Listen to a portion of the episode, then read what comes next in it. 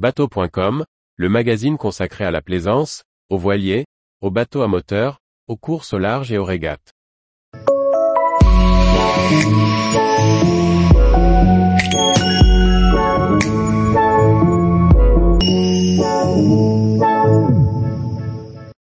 Île Vierge, passer une nuit au pied du phare le plus grand d'Europe. Par Chloé Tortera.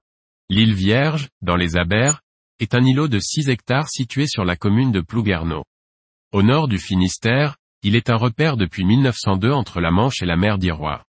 Il est aussi le phare le plus haut d'Europe culminant à 82,5 mètres de hauteur. Un gîte responsable vous propose de dormir dans l'ancienne maison du gardien de phare et d'en profiter en toute intimité. Au pied de l'île Vierge, l'ancienne maison de gardien du phare a été transformée en un écogîte de 150 mètres carrés pouvant accueillir 9 personnes. Ainsi, vous vous retrouvez seul au monde sur une île bretonne, à la manière dont les gardiens de phare l'étaient il y longtemps. Vous pourrez profiter du calme et de la quiétude de l'île aux deux phares, une fois passé le départ des touristes à la fin des visites. Vous profiterez également d'une vue imprenable sur l'océan depuis le plus grand phare d'Europe, le phare de l'île Vierge qui culmine à 82,5 mètres. Vous serez hébergé dans un bâtiment aux voûtes en pierre blanchie à la chaux, et au sol de dalles de granit d'origine. Depuis le palier des quatre chambres, vous accéderez à la lanterne, coupole vitrée pour profiter du lever ou du coucher du soleil.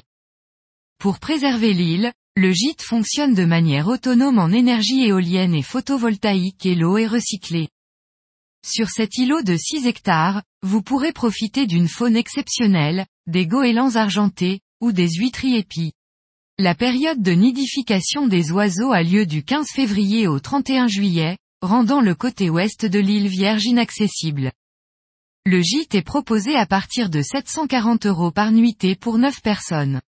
N'oubliez pas de réserver un embarquement auprès d'une des compagnies habilitées, ou de trouver un moyen de vous rendre sur l'île, puisque le transport n'est pas inclus dans le tarif.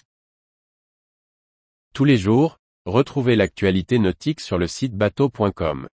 Et n'oubliez pas de laisser 5 étoiles sur votre logiciel de podcast.